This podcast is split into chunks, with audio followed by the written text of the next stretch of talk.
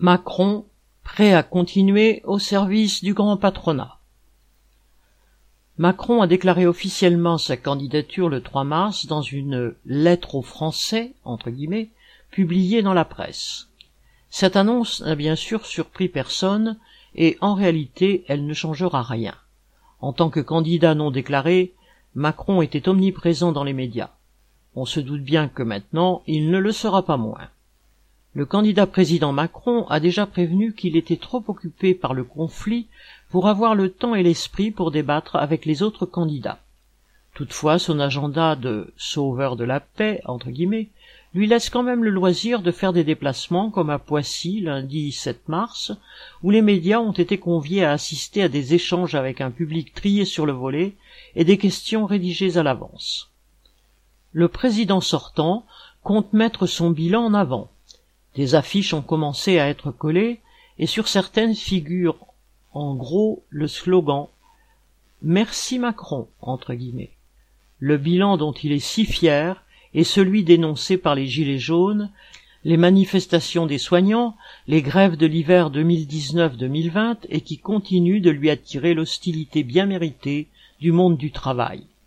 C'est le développement de l'emploi précaire, la réduction des droits des chômeurs, le système hospitalier exsangue.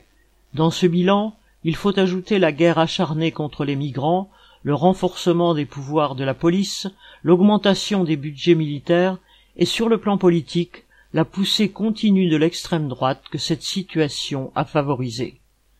Ceux qui ont toutes les raisons de remercier Macron, ce sont les classes riches, les actionnaires, le grand patronat. Ceux-là ont bénéficié de la baisse des impôts des entreprises, de la suppression de l'ISF, de l'argent public déversé dans les coffres patronaux, avec pour résultat l'explosion des profits du CAC 40, l'augmentation du nombre de millionnaires et de leur fortune. Les vagues allusions de Macron à son programme sont de la même veine que le bilan des cinq années écoulées, avec de nouvelles baisses des impôts patronaux et le report de l'âge de départ à la retraite. En guise de mesure sociale, il n'a trouvé que la suppression de la redevance télévision, que de toute façon les contribuables paieront autrement.